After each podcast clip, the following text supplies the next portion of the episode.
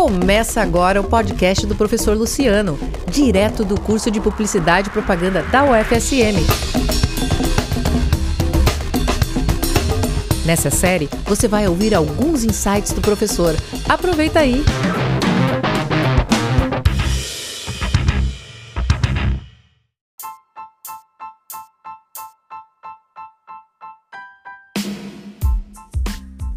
Oi, gente, tudo bem? Me chamo Luciano Matana, sou professor do curso de Publicidade e Propaganda da Universidade Federal de Santa Maria e é um prazer estar conversando com vocês sobre esse tema tão importante para as nossas empresas, para a nossa comunidade, para o nosso desenvolvimento econômico, desenvolvimento econômico do nosso país. Na minha trajetória, além do curso de publicidade, enfim, mestrado em administração, doutorado em comunicação, todos eles em estratégia, eu ainda tive várias oportunidades de empreender, de fazer algumas consultorias técnicas para micro e pequenas empresas. Então eu tenho vivenciado esse universo da microempresa uh, já há alguns anos e isso tem me trazido vários questionamentos a respeito do modelo de comunicação que a gente trabalhou nos, tanto nos cursos de publicidade quanto de comunicação mercadológica de uma forma geral e também nas agências de publicidade até o momento, que também não é uma, um questionamento diferente do que tem se feito hoje no mercado da comunicação, pelos players de comunicação.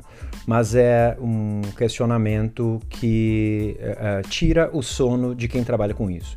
E o questionamento é: o que realmente funciona? Como fazer a comunicação de uma microempresa? E bem, fazer comunicação para uma microempresa significa primordialmente conhecer a estrutura de uma microempresa o que é mais importante para ela num momento específico, qual é a característica central de uma microempresa, porque isso sim afeta as proposições. Obviamente seria muito bacana nós continuarmos com o conceito de comunicação tradicional, que é aquele conceito de longo prazo, trabalhando os aspectos diferenciais do, da marca e produto, uh, o propósito. E sim, eu concordo com isso, mas isso toma bastante tempo para desenvolver o mercado, para construir uma curva de retorno do cliente. E a microempresa normalmente não tem esse tempo. E é aí que entra o, o gap, é aí que come, começa esse gap entre microempresas e as proposições mercadológicas, de comunicação mercadológica que nós temos hoje no mercado. Então, eu começaria dizendo quais são as características de uma microempresa. O primeiro ponto é, ela funciona com microfaturamentos, com uma, um fluxo de caixa que normalmente é apertado, com um capital de giro que normalmente é curto e ela paga um volume de impostos muito grande e isso significa que sobra muito pouco no final das contas. Então, quando nós profissionais da comunicação pensamos em atender alguma microempresa, nós precisamos considerar isso no topo da estratégia, no começo do planejamento porque isso vai ditar uma série de limitações e uma série de, de, necessidades. Algumas limitações, por exemplo, são por que você acha que uma microempresa não investe em televisão, em comerciais de televisão? Durante minha vida inteira, como profissional da comunicação, eu tenho ouvido dizer que é, ah, poxa, o pessoal não sabe a importância da comunicação. Não, o microempresário sabe a importância, ele precisa da comunicação. Ele só não tem dinheiro para investir em televisão. E ele não vai investir em televisão. E não vai investir em rádio muitas vezes, porque por mais barato que seja o rádio, você, profissional de comunicação, sabe que com poucas verbas você tem poucas inserções, poucas inserções nós temos poucos impactos e poucos impactos em rádio é quase a mesma coisa que nada. Ah, mas então por que não outdoor? Porque outdoor também é caro é, para uma microempresa. Então, nós começamos por essas limitações. Quais são as mídias possíveis para uma microempresa? Bem, nós vamos falar sobre isso um pouquinho mais adiante. Eu quero continuar descrevendo as características centrais de uma microempresa. E a primeira é microfaturamentos, fluxo de caixa apertado e capital de giro apertado. A segunda grande característica central é que o gestor da empresa normalmente é o empreendedor ou a empreendedora e normalmente acumula cargos. Ou seja, numa microempresa você não tem uma departamentalização horizontal é, de uma gestão financeira, uma gestão de pessoas, uma gestão de marketing, uma gestão de processos, uma gestão de estratégica. Não, você não tem isso. Você não tem separado isso da mesma pessoa. Ou seja, uma mesma pessoa executa todas essas atividades, quando muito tem aí alguma ajuda, né, um outro ou, ou outra funcionária. Então, essa é uma segunda característica central. O gestor ou a gestora centraliza em si uma série de funções. E isso onera o tempo dessas pessoas. Portanto, ele precisa também de soluções muito prontas, soluções muito mais rápidas. Um terceiro ponto é, está ligado também ao primeiro, que é o dinheiro curto, vamos dizer. Ele não tem tempo para esperar aquela curva que nós, publicitários e profissionais da comunicação, sonhamos, aquela curva de construção de valor de marca. Não, ele não tem tempo para esperar isso porque amanhã ele precisa pagar o funcionário dele, precisa pagar o Simples Nacional, uh, ele precisa pagar o ICMS, ele tem uma série de boletos de mercadorias, ou enfim, mesmo que não sejam de mercadorias de varejo, né, pode ser serviço, enfim, ele tem contas a pagar. E essas contas só vão ser pagas se nós tivermos esforços de comunicação que atenda resultados de curto prazo e alto impacto. Portanto, eu tenho dito, nós temos uma tríade: comunicação de curto prazo, alto impacto e baixo custo. Essa é a fórmula para comunicação de uma microempresa. Sem esses três eixos, você não consegue emplacar, você não consegue vender um projeto, você não consegue é, fazer com que o empresário consiga arcar com os custos. Veja que eu não estou dizendo que você não consegue convencer o empresário ou a empresária, porque ele já está convencido da importância da comunicação. O que você não consegue é vender o projeto para ele, porque, novamente, ele tem um dinheiro curto e ele precisa de resultado a curto prazo. Portanto, é, essas são três características fundamentais de uma microempresa. E dizendo isso, eu já apresento um certo método, uma certa fórmula para a comunicação de microempresa. Então, como fazer comunicação de microempresa? Bem, tendo baixo custo, alto impacto e sendo de curto prazo, você tem aí um belo caminho para projetar esforços de comunicação para microempresas. Bem, e o que significa comunicação de alto impacto? Significa gerar relevância para a audiência, gerar significado para a audiência. Isso sim sobrepõe bastante o conceito tradicional de comunicação, mas também vai além porque busca gerar engajamento, gerar uh, relacionamento com as pessoas, gerar significado na vida das pessoas que nos recebem. Isso parte muito do princípio de que as empresas precisam hoje ter muito mais propósito para se diferenciarem, um propósito de vida, um propósito de existência para se diferenciarem, porque o seu produto certamente está sendo vendido pelo outro. Então eu costumo dizer que vender o que nós vendemos, seja, seja produto ou serviço, pode ser vendido por qualquer pessoa, a menos que você tenha, obviamente, uma patente. Mas ser quem nós somos é pouco copiável. Então, eu diria que um dos únicos diferenciais realmente sustentáveis nas, nos dias de hoje uh, seria esse: é ser, é ter propósito, ter um significado e isso possivelmente gere alto impacto, mas também ações que gerem alto impacto, ações promocionais. E quando eu falo de comunicação, eu não estou de comunicação mercadológica para microempresas, veja que eu sequer mencionei redes sociais até o momento.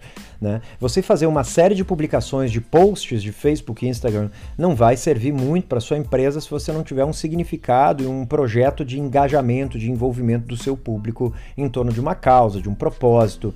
O outro aspecto que eu mencionei se relaciona com o primeiro é o curto prazo. Bem, como eu disse, o empresário pequeno não tem tempo para esperar um retorno de imagem aquele sonhado por nós publicitários. Então nós precisamos gerar fluxo no ponto de venda do, da, das empresas. E um fluxo normalmente imediato, novamente porque ele precisa pagar as suas contas. Portanto, você vai perceber que pequenas e microempresas investem normalmente e não erroneamente em comunicação do ponto de vista mais promocional para a atração imediata das pessoas. Isso não significa que ele não está construindo um diferencial, não está construindo uma imagem de marca positiva.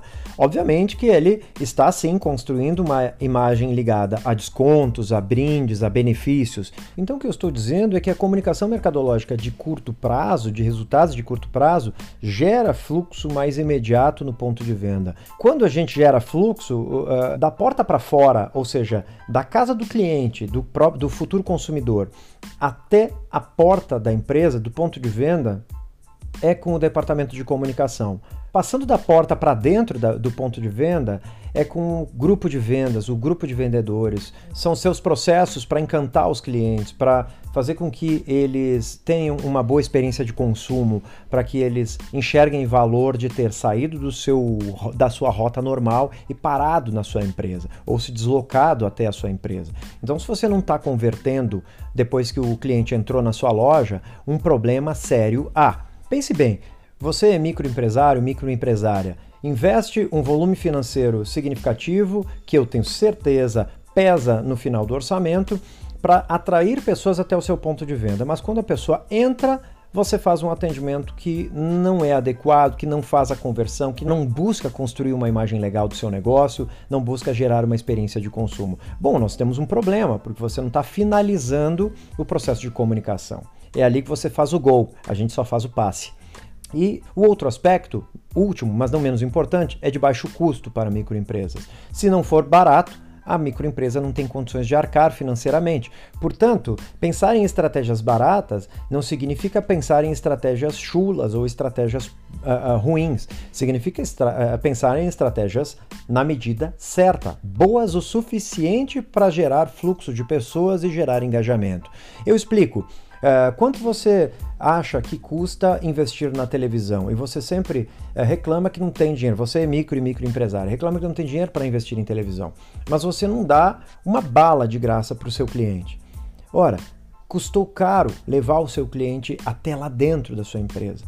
Por que não encantá-lo dentro do seu ponto de venda? Por que não surpreendê-lo com alguns brindes que ele não estava esperando? Quanto custa um brinde para esse cliente? Quanto custa oferecer 10% a mais do que você prometeu? 10% a mais do que ele pagou? Quanto custa? Eu não estou dizendo sempre, eu estou dizendo em algumas ocasiões. Isso é muito mais barato do que investir em televisão. E saiba, vender novamente para o mesmo cliente custa muito mais barato do que vender para muitos clientes novos. Então, atrair novos clientes é mais caro do que vender para clientes que já são seus clientes, já, já foram convertidos, já apreciam a sua marca. Então, fazer com que ele passe a apreciar sua marca significa você dar 5, 10%, talvez, dependendo da sua margem de lucro, 20% a mais do esperado. Isso significaria muito e isso é muito mais barato do que você é, investir em televisão. Obviamente, se você tiver dinheiro para investir em televisão, invista. É muito bom, vai dar resultado ou pode dar resultado. Mas se você não tem, que é o grande é o caso da grande maioria das microempresas, bom, aí a gente tem que partir para estratégias mais baratas. Alguns chamam isso de marketing de guerrilha, eu prefiro chamar de comunicação de baixo custo, alto impacto e curto prazo. Alguns insights para você são: se você vende uh, serviços, dê mini cursos a respeito do seu serviço. E aí você pode pensar, mas aí eu estou ensinando a fazer o que eu faço, o que eu vendo. Não faz o menor sentido? É claro que faz. Você não vai ensinar tudo para os seus clientes, você vai ensinar o básico. Talvez ele possa começar a fazer as coisas e, num dado momento, ele vai sentir que ele não consegue fazer tudo sozinho e aí ele vai precisar do seu serviço. Se você vende um produto, ensine o seu cliente a usar o seu produto. Gere a demanda, construa essa demanda, educando esta demanda. Estas são duas opções, dois insights que eu posso te dar. Eu teria muito mais, mas acredito que aí a gente precisaria uma conversa um pouco mais longa do que essa. Nos insights que eu te dou, eu respondo a tua outra pergunta. Quais são as alternativas para o marketing digital para microempresas? Bem, os insights que eu proporciono são alternativas e, na verdade, muitas vezes até são mais efetivos do que o marketing digital para microempresas. Você estar próximo do seu cliente onde ele está, ou do seu futuro cliente onde ele está, faz muito sentido. É, se você faz parte de um clube, se você faz parte de grupos, é, leve o seu folheto para dentro desse clube. Por exemplo, se você vende, tem um produto que possa ser adequado para um público acima dos 50, 60 anos de idade, passe a frequentar os grupos de convívio dessas pessoas. Você vai ter ali uma alta possibilidade de venda. Participe de feiras, participe de eventos de outros parceiros, faça parcerias de co-branding com outras microempresas crescer sozinho é possível, mas crescer junto com outras pessoas, outras empresas, é muito mais rápido e muito mais barato. Associe a sua marca a outras microempresas e cresça junto. Ofereça um serviço em parceria, um produto em parceria, crie cursos e eventos que possam servir para várias empresas ao mesmo tempo, e aí você vai estar se comunicando com clientes dos outros. Isso significa que eu, na minha empresa, ofereço o meu prospecto de clientes e você, na sua empresa, oferece o seu prospecto de clientes. E aí nós cruzamos esses clientes em um mesmo evento. Portanto, nós ampliamos as nossas possibilidades de crescimento. A gente vai chamar isso de cross-marketing, de co-branding, ou num nome mais simplificado em português, porque complicar, né? Simplesmente comunicação em parceria, comunicação em associação. Agora, dizendo isso, eu não estou dizendo que as redes sociais, que o marketing digital não seja importante para as microempresas. É importante destacar, num outro episódio desse podcast nós falamos mais sobre isso, é importante destacar que o marketing digital para microempresas foi um marco na história da publicidade para esta categoria de, de, de, de anunciantes, porque ele popularizou a comunicação. Ao mesmo tempo que você precisava despender milhares de reais para anunciar em televisão, ou outdoor, ou rádio, ou até jornal, Hoje, você com 10, 5 reais, você consegue fazer um anúncio em uma rede social qualquer. E eu não estou falando só de Facebook e Instagram, eu também estou mencionando o Google AdWords. Você consegue começar com 10, 20 reais, cons consegue começar. Inclusive, o, o Google AdWords te presta consultoria gratuita para que você comece a anunciar. Eu já mencionei no outro episódio, vou repetir agora para vocês. Quem está nos escutando, busque o Google AdWords Express.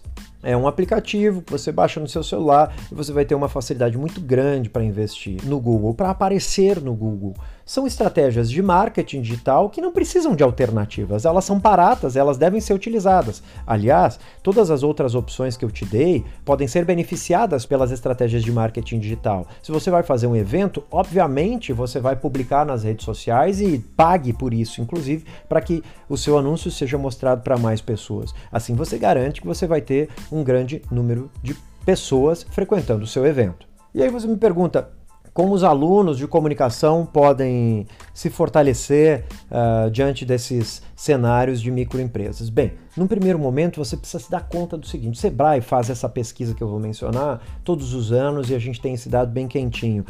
85% das empresas no Brasil são micro e pequenas. Então, nós temos milhares de micro e pequenas empresas no Brasil.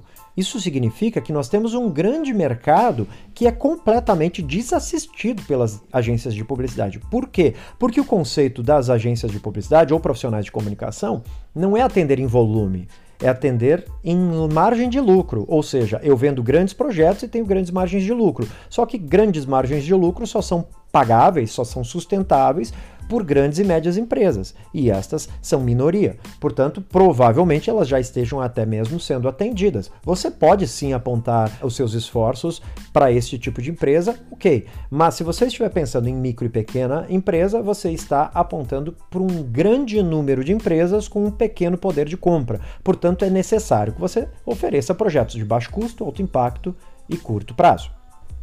Esse é o primeiro ponto que o estudante precisa compreender. O segundo ponto é ao se formar em publicidade ou relações públicas, ou seja lá qual for o curso, se você quiser atender micro e pequenas empresas, faça uma pós-graduação em administração, faça uma pós-graduação em marketing, faça uma especialização. E você pode fazer, inclusive, uma especialização ou até mesmo um mestrado à distância. São especializações muito baratas, cursos muito baratos, e você não precisa nem fazer especialização. Você pode fazer, inclusive, cursos digitais, EAD, que são extremamente formativos, informativos e curtos, baratos inclusive. Aí eu cito, por exemplo, o Creative Live, uh, Udemy, Educar, entre outras plataformas de cursos digitais que nos proporcionam aí cursos de excelência, grande qualidade e muito baratos. Ou seja, forme-se e informa-se a respeito do mercado do seu cliente, da constituição do seu cliente. Eu não conheço nenhum pet, nenhuma empresa que vende artigos para animais que não conheça o mercado animais, percebe?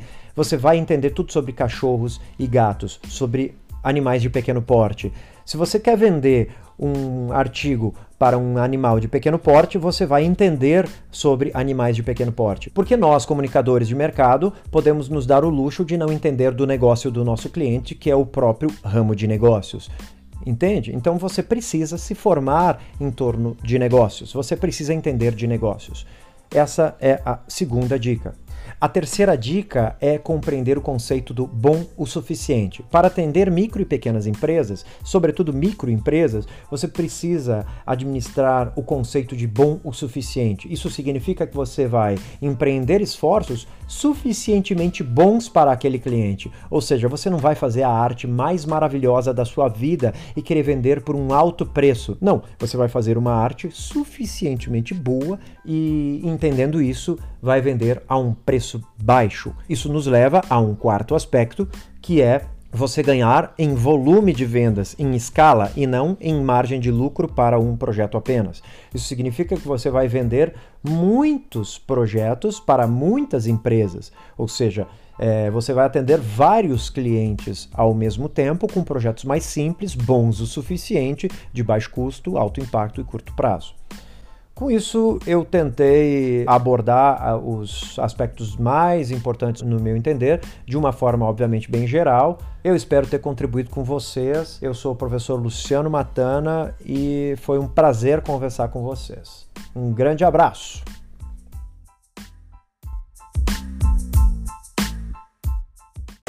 Você ouviu o podcast do professor Luciano. Eu espero que você tenha gostado. Nos vemos no próximo episódio.